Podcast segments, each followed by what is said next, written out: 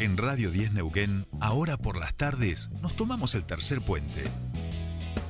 Soledad Brita Paja Sánchez y Jordi Aguiar Burgos. Te acompañan todas las tardes. De 15 a 17.30. Información, análisis, entrevistas, música en vivo y columnistas de todos los colores y sabores. Subite al tercer puente. Con Jordi y Sole.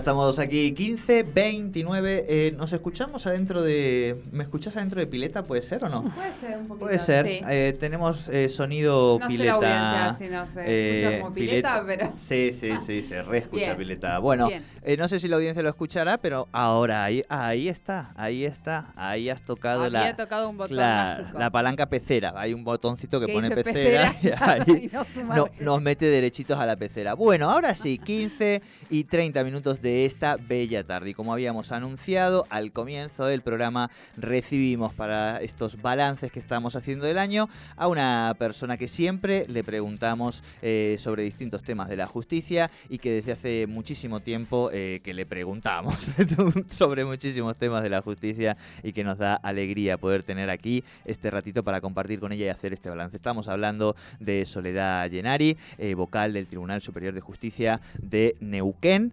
Eh, y otros títulos más que iremos desgranando de a poquitito en esta charla y que en el previo hemos ido descubriendo también. Sí, sí, sí. Eh, y viene muy bien acompañada, por cierto, ¿eh? Soledad Llenari, bienvenida aquí a Tercer Puente, ¿cómo estás? Muchas gracias, Jordi. Muy, pero muy bien. Sobre todo, como dijiste vos, por la compañía de ustedes y bueno, acá con la otra compañía. Bien. Eh, estamos hablando de su retoño, vamos Sí. a hablar. Podemos. eh, alguien que, que es un poco ya un poquito de, de la casa también, ¿eh? Sí.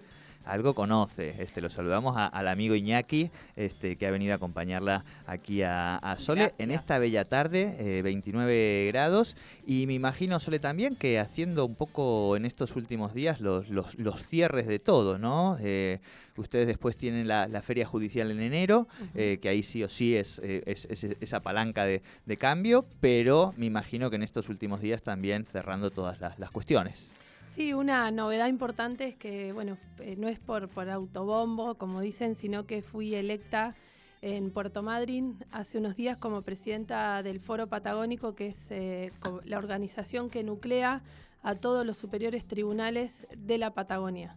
Y bueno, hacía muchos años que no había una mujer, este, por supuesto eh, pre- presenté una serie de, de propuestas el mismo día, este, como yo ya venía ejerciendo la vicepresidencia también, y planteé trabajar en armar una red interinstitucional patagónica, porque considero que la violencia no respeta límites, obviamente, este, políticos, en el sentido ni geográficos. Claro.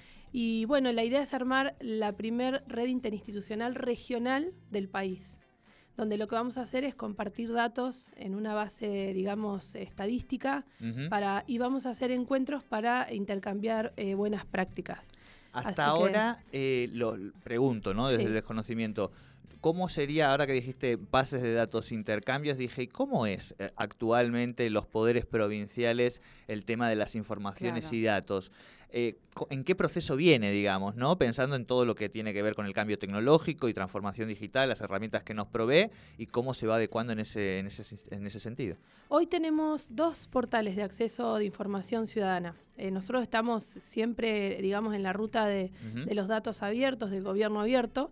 Si vos ingresás, tenés dos vías. Una es, eh, durante mi presidencia, pusimos en funcionamiento el eh, noti- eh, Noticias Just Neuquén, que es el portal donde es un, como un portal de servicios, donde hemos puesto todo lo que tiene que ver con la accesibilidad, un mapa con las direcciones, eh, con las principales oficinas que atienden a las personas que requieren el servicio. Y por otro lado, tenemos un portal que es el portal institucional, no es de noticias, es otro eje, otra dinámica, y allí la gente en información puede ingresar y ver todas las estadísticas del Poder Judicial. Bien. Por ejemplo, las de violencia. Nosotros tenemos sistematizado mensualmente, eh, dividido por circunscripción, por tipo de causa, todo, los ingresos, hasta cuántas se judicializan, así que nosotros todos los meses, yo vine todo este año trabajando en la reorganización de, la Oficina de Violencia a nivel provincial, haciendo más que nada, primero hice, eh, digamos, la parte de Neuquén y después hice el interior. Ahora está en revisión lo que sería la propuesta de procesos para Neuquén Capital, que lo está, digamos, analizando también la presidencia. Y por otro lado, hoy elevé al Pleno eh, la reorganización y la, una propuesta de, digamos, para reorganizar el servicio en el interior, para mejorarlo, mejorar la respuesta. Eh, para lo cual previo tuve que hacer un relevamiento integral en infraestructura, recursos humanos, este, todo lo que tiene que ver con la cuestión de eh, procesos y a su vez de eh, también infraestructura en todo lo que es tecnología, en sistemas a esas bases eh, accede la ciudadanía y cuando tienen este tipo de, encuentros, vamos a decir, como pueden ser los patagónicos, es parte también de las discusiones que tienen en relación a, bueno, cómo potenciar, digamos, el trabajo en relación a este intercambio de datos, ¿no? La Patagonia es una región violenta. A ver, título, ahí, vamos. La Patagonia registra altísimos niveles de violencia. Neuquén no está fuera de ese esquema. Otra de las preocupaciones es que la violencia se sostiene la pandemia tuvo, eh, la pandemia tuvo particularidades realmente escabrosas. Eh, eh, muchas veces, bueno, trabajar durante la pandemia fue un desafío tremendo porque te voy a dar un ejemplo en una audiencia donde llegamos a la instancia de la sala penal, tuvimos, digamos, tuvimos, la, tuvimos que realizar una audiencia por un beneficio en las prisiones domiciliarias que se habían concedido con la sola mirada sanitaria y sesgada. Eh, o sea, no solo se miró solo la cuestión sanitaria, sino sesgada, sino que además no se le dio participación a la víctima. Por eso le ofrecimos a la víctima venir presencial.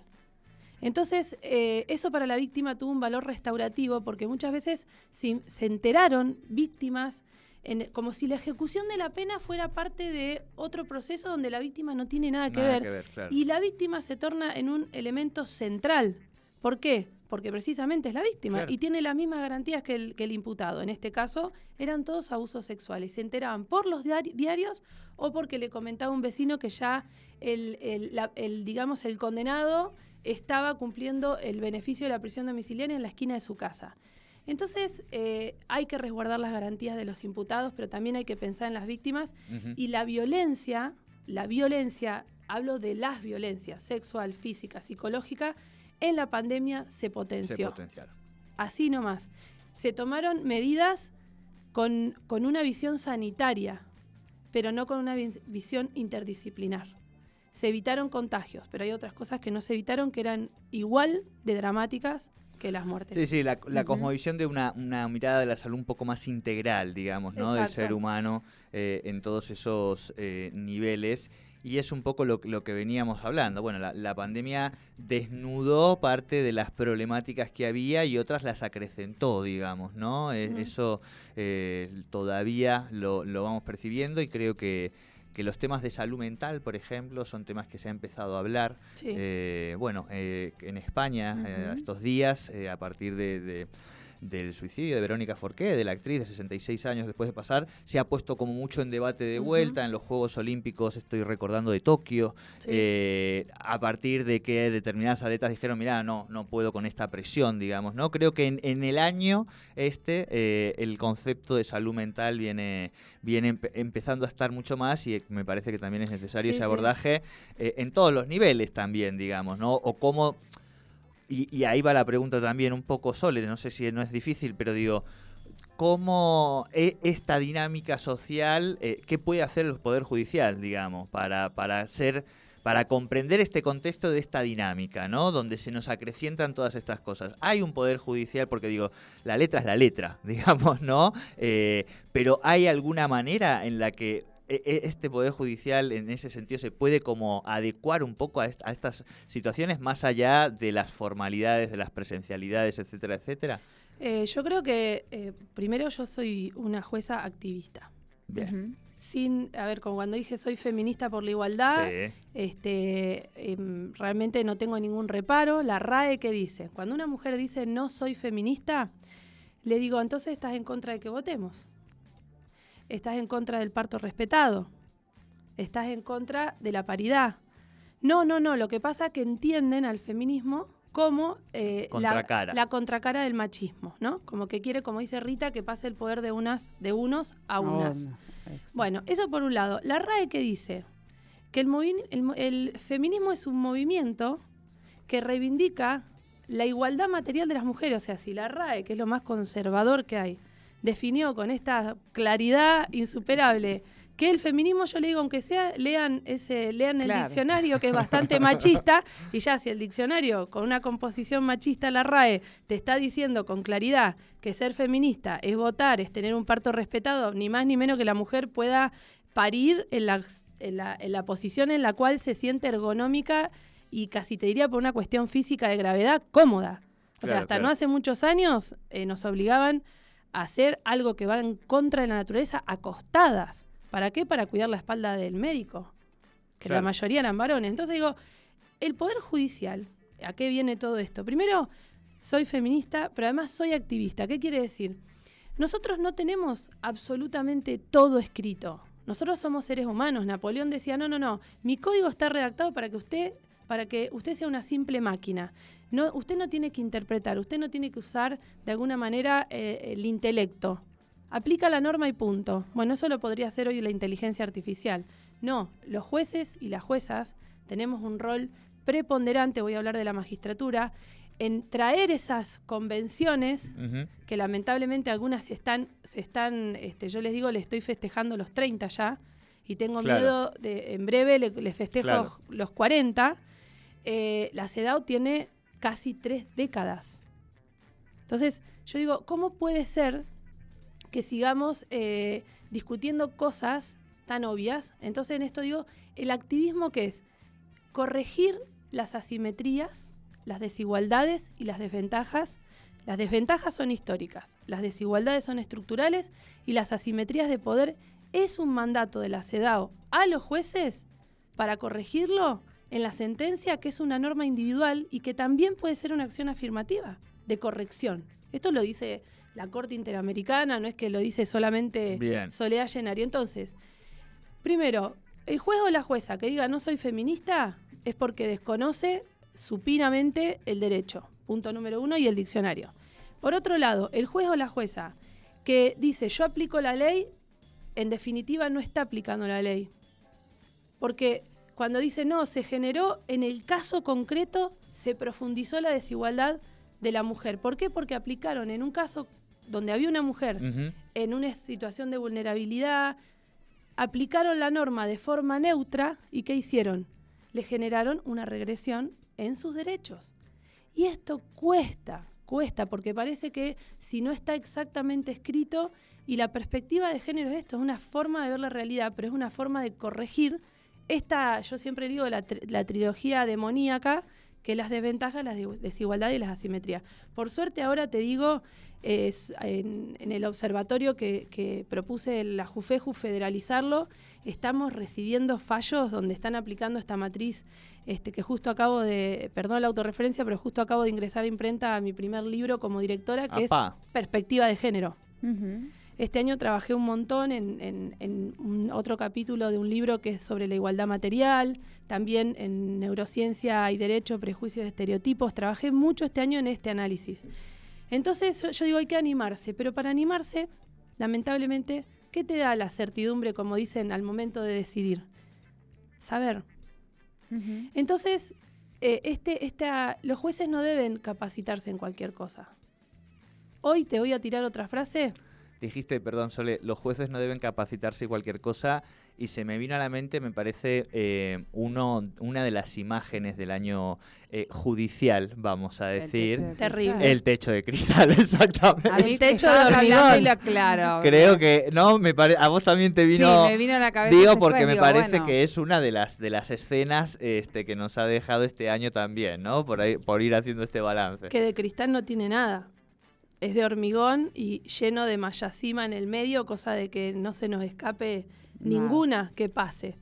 Y de hecho, ahora eh, desde la Asociación de Mujeres Juezas de Argentina estamos promoviendo romper el techo de hormigón y que se proponga, aunque no nos gusta mezclar la igualdad de género con la perspectiva de género, una mujer con perspectiva de género y de la justicia. Porque no puede ser que las mujeres, y eso que yo eh, no puede ser eh, que yo vengo propuesta por, digamos, eh, no vengo de carrera judicial, pero creo que es momento que tanto Argibay como Elena, que eran judiciales de carrera ah, y que dejaron un legado increíble, se pueden generar dos beneficios. Uno, romper el techo de hormigón para las miles y miles de judiciales que ya ni siquiera se ilusionan con ir a la corte ya estamos viendo nombres de mujeres, eh, no solo en el Tribunal Superior de Justicia de Neuquén, rondando, por suerte, hace unos meses ni se nombraba una mujer, y ahora para la Corte Suprema de la Nación ya se está hablando porque tenemos dos mujeres menos, Carmen claro. y Elena. y nadie dice nada. No, porque, porque acá eh, lamentablemente se considera incorrecto políticamente tanto para la política como para que los jueces o las juezas hablen al respecto. Y yo creo que eso es todo lo contrario, todo lo contrario. O sea, hay que hablar, hay que mostrar que la Argentina eh, hoy, ante la CEDAW, ante el Comité de, Expertas, es impresentable. O sea, no podemos, hablo de a nivel región, ¿eh? Las cortes hoy a nivel regional y Latinoamérica son impresentables en el sentido de que no se puede presentar como un modelo de equidad o de paridad. Claro. Eso es lo que hablo. Eh, no hablo de la corte en sí, donde, bueno, por supuesto, tanto los integrantes hoy, Rosati, Rosenkratz, son, son juristas, son personas eh, que en lo que hacen, Lorenzetti, sin ir más lejos, es una, este, bueno, Maqueda, pero no vamos a analizar, eh, digamos, los integrantes de manera individual, sino que esta foto que vos decís de los cuatro varones no se puede presentar a la sociedad y mm. duele.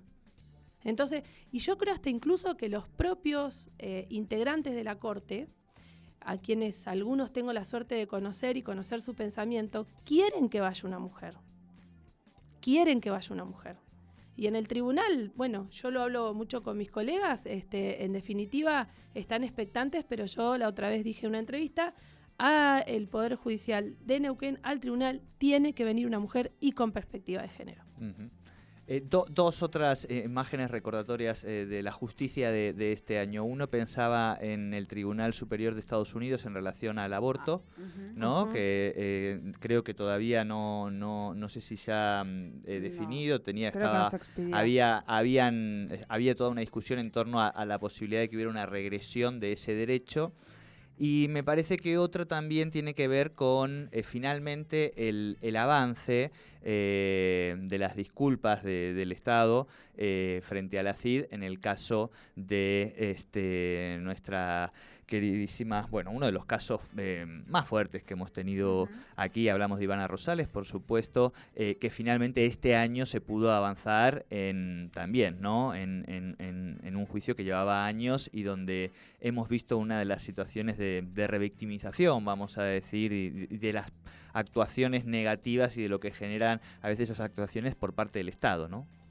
Sí, eh, lo que pasa que el Estado, eh, la simbología es importante. Eh, en ese momento, una, en la intervención del ministro Soria dijo, bueno, pedir disculpas eh, a veces parece poco, pero realmente cuando estás sentado ahí y asumís la responsabilidad, y le imagínate, Jordi, que es un caso del año 2000, en ese momento estaba, mm, la sentencia está firmada por Castro, Badano, Andrada, este, y después eh, alguien se me está escapando, y después eh, el fiscal este, Velasco Copelo, eh, quien además en uno de los conversatorios entró hace poco y puso que yo descontextualizaba el caso Ivana Rosales. Le dije, señor, a ver, es el, le estoy contestando ahora públicamente porque ahí en el chat yo estaba dando la conferencia, así que se lo dije también en, en, el momento. Le digo, es el primer caso que llega a la Comisión Interamericana por Violencia de Género del Estado argentino. Y usted sigue cuestionando que usted hizo lo que tenía que hacer. El propio fiscal que tenía que representar a la víctima. Asumir el error el propio fiscal que representaba a la víctima fue quien pidió y se puso en los zapatos de Garoglio y pidió que se le apliquen atenuantes extraordinarias, eh, circunstancias de atenuación extraordinarias a él. ¿Por qué razón? No lo justificamos, dijeron. no lo justificamos, pero él tenía expectativas plausibles y razonables de que con la fuerte inversión que hizo en Ivana, ella se quede toda la vida con él. Y ante la supuesta infidelidad, supuesta, supuesta infidelidad, ni siquiera hablamos de infidelidad, que a, a su vez, si fuera infidelidad, tampoco sería Tampoco. el- el obstáculo. Y ahí fue donde un fiscal, un fiscal propone estas circunstancias, cosa que en la instrucción no estuvo. ¿Qué pasó ahí al medio? Entonces yo al señor Copelo, yo no solo lo nombré ahí, nombré a los jueces, nombré al señor Copelo, porque aquí todo el mundo se olvida. Y Ivana tiene derecho al no olvido. Ivana tiene el derecho humano al no olvido, lo mismo que Abril, lo, mismo que Maika. Este, entonces, em, parece que, bueno, que todo hay que estar como eh, sin pisar este, huevos, eh, manejándose. No, las cosas se tienen que decir claramente. Neuquén no fue un caso de error judicial, fue un caso de horror judicial. Y bueno, yo pedí disculpas con esta sinceridad que a veces yo pienso que, que voy a durar poco, pero ¿Qué me hace hacer tantos amigos y amigas? claro, pero la realidad es que las cosas Lo se que pasa es que Sole Lo también que pasó con pasa... Guadalupe, ¿no? En algún, en algún Sí. punto que Claro. fue esto de pedir disculpas, que en su momento Sí, lo hablamos. sí, yo lo, Y- lo- y además lo porque hice la- con total convencimiento y a, a su vez, restaurativamente, eh, yo lo que decía usted, y no es, de- no es de, a ver, no es de demagogia, póngale cara a la impunidad. Si usted necesita una cara, póngale la mía. ¿Por qué? Porque yo soy moralmente responsable. No legalmente responsable, Claro, porque claro, no me claro, cabe claro. un juicio político, pero sí moralmente responsable. Y vos sabés, Jordi, que se hablaba mucho del tema de, de- de la idoneidad moral, cosa que hoy se ha perdido. O sea, es como que, que bueno, que todos tenemos que cumplir, hacer las reglas y todo, pero eh, el tema del género tiene que empezar a formar parte del juzgamiento también moral de los jueces. Los jueces y las juezas no pueden hacer lo que quieran con las mujeres. Tienen que dictar sentencias. El otro día emitimos una sentencia, dejando sin efecto otra, donde pusimos carece de perspectiva de género. Y hay que empezar a poner una mirada funcional en la magistratura para que quien no aplique esta categoría analítica y correctiva y restaurativa de los derechos de las mujeres no tiene derecho a estar en la función.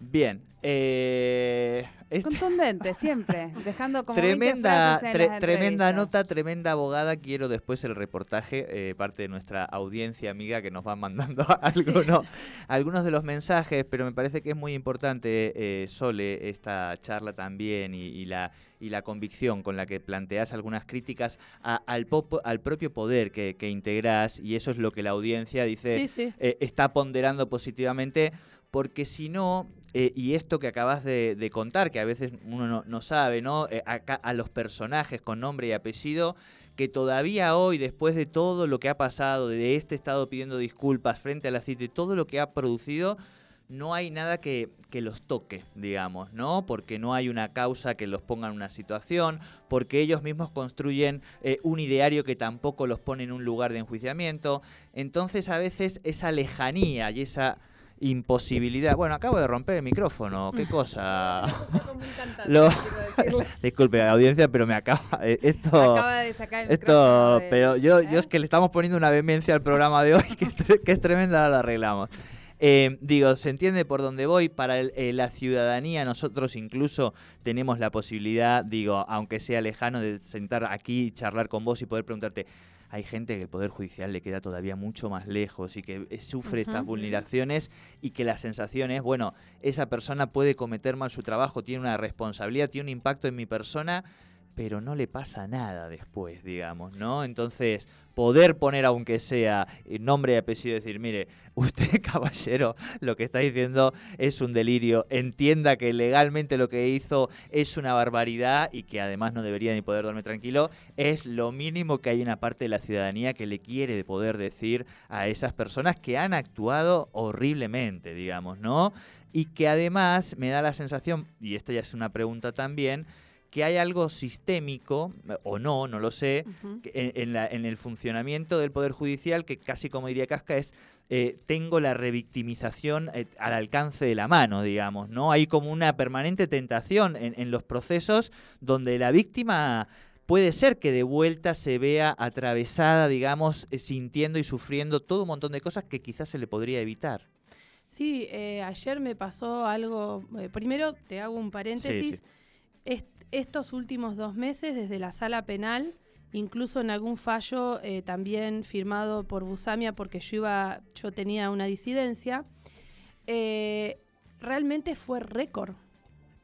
Récord. Eh, digamos, de dejar sin efecto sentencias del Tribunal de Impugnación, dejar sin efecto incluso este, todo, el, todo el proceso, el juicio, o sea, volver a ordenar hacer un juicio este, como corresponde. Hemos eh, dejado sin efecto sobre todo sentencias del tribunal de, de- de tribunales de impugnación de distintas composiciones eh, con distintas integraciones. El tema es que eh, esto tiene que empezar a tener la profundidad que requiere. Son casos que yo no estoy diciendo ningún misterio, están, son Sí, la sí, sí. mayoría abusos sexuales, han salido en los medios, eh, no voy a nombrar uno por uno, pero fueron resonantes este último tiempo. Bien.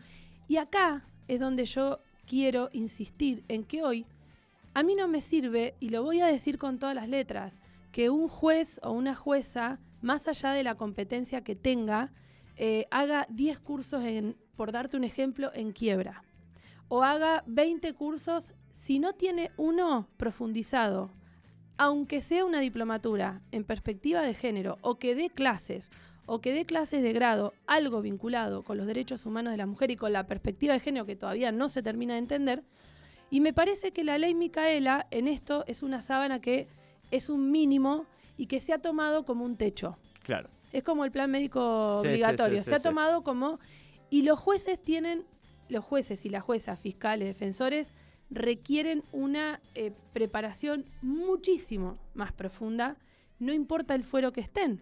Porque a mí me han dicho, bueno, pero el fuero procesal administrativo, a ver, ¿dónde es que, eh, quién tiene hoy la suma del poder público? El Estado. En el caso de que lo ejerza un varón que además tiene facultades exorbitantes, al privado, al empleado, donde hay muchísimas menos garantías para los empleados más allá de la función gremial, es donde más se puede discriminar, vulnerar a una mujer que vuelve de una licencia y le sacaron el escritorio, la computadora y todo porque se le ocurrió tener un hijo. Entonces, Claro. no hay fuero que escape a la perspectiva de género. Ninguno. Yo te escuchaba y sabes qué pensaba, y me parece que esto también va un poco de la mano de lo que hablábamos recién, que eh, pensando en los modelos de formación o de capacitación, eh, tendrían que ser además eh, con una parte práctica vinculada a las organizaciones y a, a las, y, a las- y a quienes trabajan con estas temáticas. Porque creo que a vos, digo, llegar a, a la síntesis de decir soy feminista, te ha llevado un recorrido en el cual te ha atravesado la cuestión de género. Hablábamos del caso, del caso de Ivana y te aparece eh, una efusividad y al mismo tiempo una cosa que es en la piel, digo. Y eso pasa porque te ha atravesado, digo, porque te das cuenta del, del sufrimiento que se produce allí en esas personas. A veces la capacitación teórica y la formación que tienen eh, es muy elevada, ¿no? Y permanentemente cursos y demás y demás.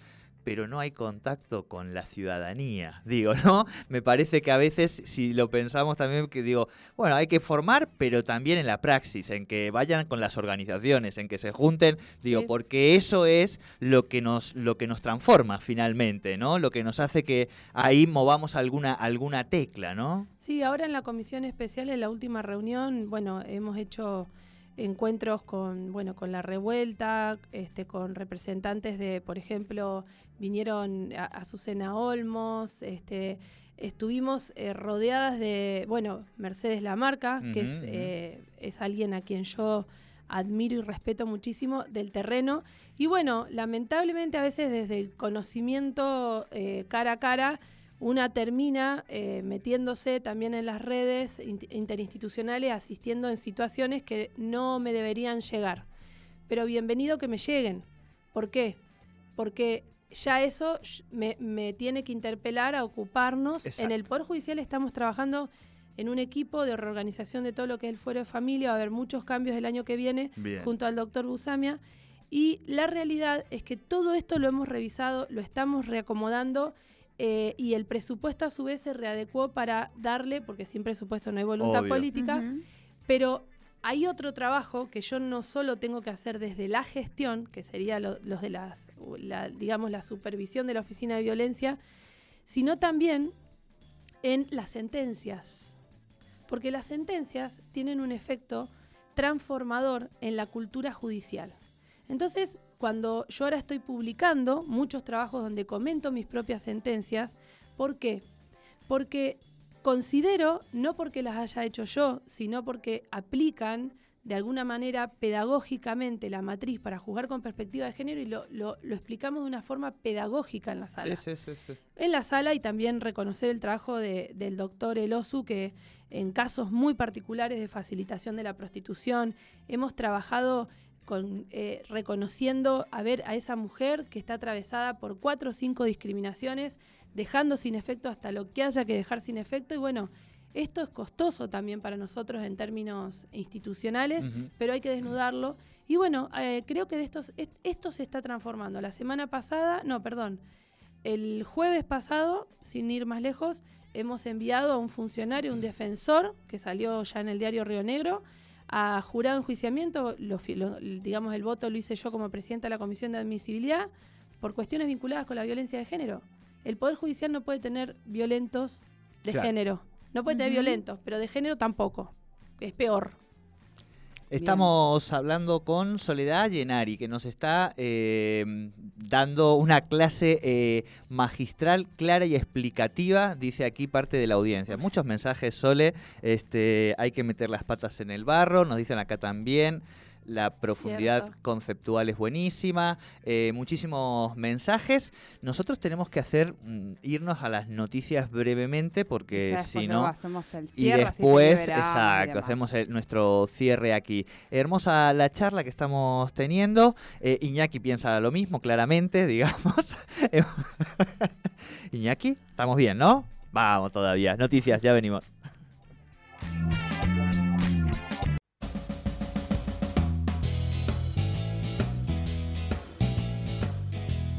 En Radio 10 Neuquén, ahora por las tardes, nos tomamos el tercer puente. Soledad Brita Paja Sánchez y Jordi Aguiar Burgos. Te acompañan todas las tardes. De 15 a 17.30. Información, análisis, entrevistas, música en vivo y columnistas de todos los colores y sabores. Subite al tercer puente. Con Jordi y Sole.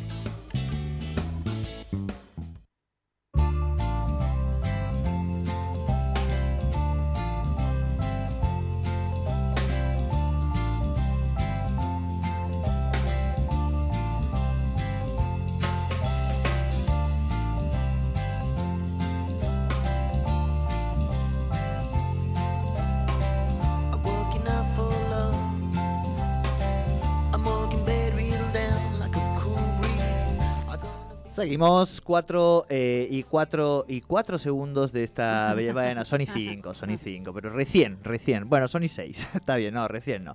Eh, 16 y 6 y 6 segundos esta tarde estamos compartiendo este balance, en este caso eh, pensado desde el Poder Judicial. Ayer hablábamos con, con dos diputadas y nos quedaba por ahí un poquito sole antes de, de invitarte a hacer el, el brindis de, de final de año y hacer el cierre muy poquitito, pero sí otro de los temas que, que hemos charlado mucho con vos, que tiene que ver con la Comisión Interpoderes, ¿no? Este, este trabajo eh, para poder revisar todo lo que tiene que ver con el andamiaje jurídico y legal de, de la violencia, en el que también ha habido muchas profesionales que han ido compartiendo eh, sus saberes, sus experiencias en, lo- en los distintos niveles de, de gobierno. Y eh, contanos un poquito cómo, cómo, cómo cómo has visto este proceso vos. Bueno, eh, lo más importante es que recomendamos, y esto giró a la Comisión A, que ya lo hablé con el presidente, con, el, con GAS, eh, que pedimos, o sea, hicimos una recomendación para que se elimine la necesidad de que haya dos violaciones a la perimetral para aplicar una sanción. Esto, esto no es ciencia ficción. O sea, no es ciencia ficción. Un hombre viola la perimetral y aparece en el registro de violentos y pierde el trabajo, pero se puede volver a acercar sin sanción en el caso, así que la eliminación de esta, de que, al- uy, que ante el, el primer incumplimiento se aplica la sanción vista fiscal. Bueno, no se votó por unanimidad, lo cual este, fue bastante, o sea, desanimó, a mí me desanimó, pero bueno, seguimos para adelante. Y después, ahora vamos a comenzar eh, con una revisión integral porque las leyes son del año 2012, estamos obligadas por convención a revisarlo. Claro. Y es, eh, hay una realidad, ya están algunas cuestiones obsoletas. Por ejemplo, la ley específica de protección integral, la 2786, te dice que la violencia contra la mujer basada en el género, en el ámbito familiar, que es el 93%, estoy con el 93, Claro. si no es más, va por la ley de violencia familiar. O sea, una, te saca del ecosistema propio, es como que sacan al coe ujú. y lo ponen en el río Limay. Bueno, eso hay que arreglarlo. Entonces, eh, bueno, así un montón de eh, cuestiones que encontré en este análisis, digamos, de que eh, son normas que están totalmente, mm, hoy no totalmente, sino que hay cosas que hay que ajustar que no tienen, digamos, un, el condimento de actualidad que requiere este fenómeno tan dinámico. Si hace 10 años, 10 años, no solo 5, se registran la misma cantidad de muertes violentas de mujeres por razones de género. Neuquén mantiene niveles escandalosos también de violencia, sobre todo en el ámbito doméstico. Además, que encima la ley remite a la ley nacional. Por ejemplo, ¿por qué yo no puedo a través de una ley ahora incorporar la violencia digital? Que es la violencia hoy más concurrente Y más potente. Y, y que ha llevado a niñas a suicidarse, Sí, vinculado sí, sí, con el grooming también. O sea, ¿por qué nos atamos siempre a esta cuestión unitaria de que lo que diga la ley nacional, la ley nacional encima tiene la misma falla que la ley provincial? Así que estoy hablando con diputados nacionales para que esto se corrija, porque va en contra del sentido Claro. y no del común, ¿eh? Porque el sentido común no tiene perspectiva de género, les aviso. El sentido común mayormente es, an- es androcéntrico y machista. Porque cuando me dicen, Claro. es como... Es, es con el que nos, con el que nos criamos prácticamente, con el No, que no. nos educamos y, y- y Yo soy feminista porque a mí me crió mi mamá, que era madre soltera. Bueno, señor, esta frase no la repita más. Y por otro lado, el se- no, con solo aplicar el sentido común se arreglan las cuestiones vinculadas con las mujeres. No, el sentido común generalmente Es lo más suele ser conservador que claro, hay. Exacto. Así Eso que la sí, comisión ahora empieza, el- eh, empezamos un trabajo ya mucho más dinámico en el sentido de, eh, y esta, esta ley, este proyecto de ley se propuso que se llame eh, Guadalupe, Guadalupe. porque, bueno, el caso es en definitiva eh, Hemos el que, mucho el con- que con convoca el a que, a abogado. que- a que nos... crónica de una muerte anunciada. Exacto, lo hemos, lo hemos seguido aquí también mucho. Sí. Bueno, Sole, eh, te agradecemos, eh, te agradecemos mucho esta charla. Ya sabes que podríamos seguir aquí horas y horas, pero es exactamente, eh, pobre, pobre Iñaki, no lo vamos a tener aquí. Igual está fresquito Iñaki, mal, no, mal de calorcito no, estamos bien, pero sí, sí, mucho rato tampoco. Estos temas Sí, de bueno, y verdad... ahí está mi compañero también, Sí, Nicolás, que, que Nicolás. es un soporte vital Apa, en, en la, en la, digamos, en, en todo este camino. Y bueno, tanto Iñaki como Nicolás hoy podrían dar un seminario porque eh, Se la, te han escuchado. horas y horas de clases y de lo de hoy ha sido una clase magistral, ha dicho parte de nuestra audiencia, así que... eh, Él ya lo sabe. Él ya lo tiene incorporado totalmente, sí, totalmente. sí. Bueno, le damos también la, la bienvenida eh, formal a la familia de Tercer Puente a Nicolás, entonces. sí. Perfecto. Otro bien, Le damos la bienvenida entonces.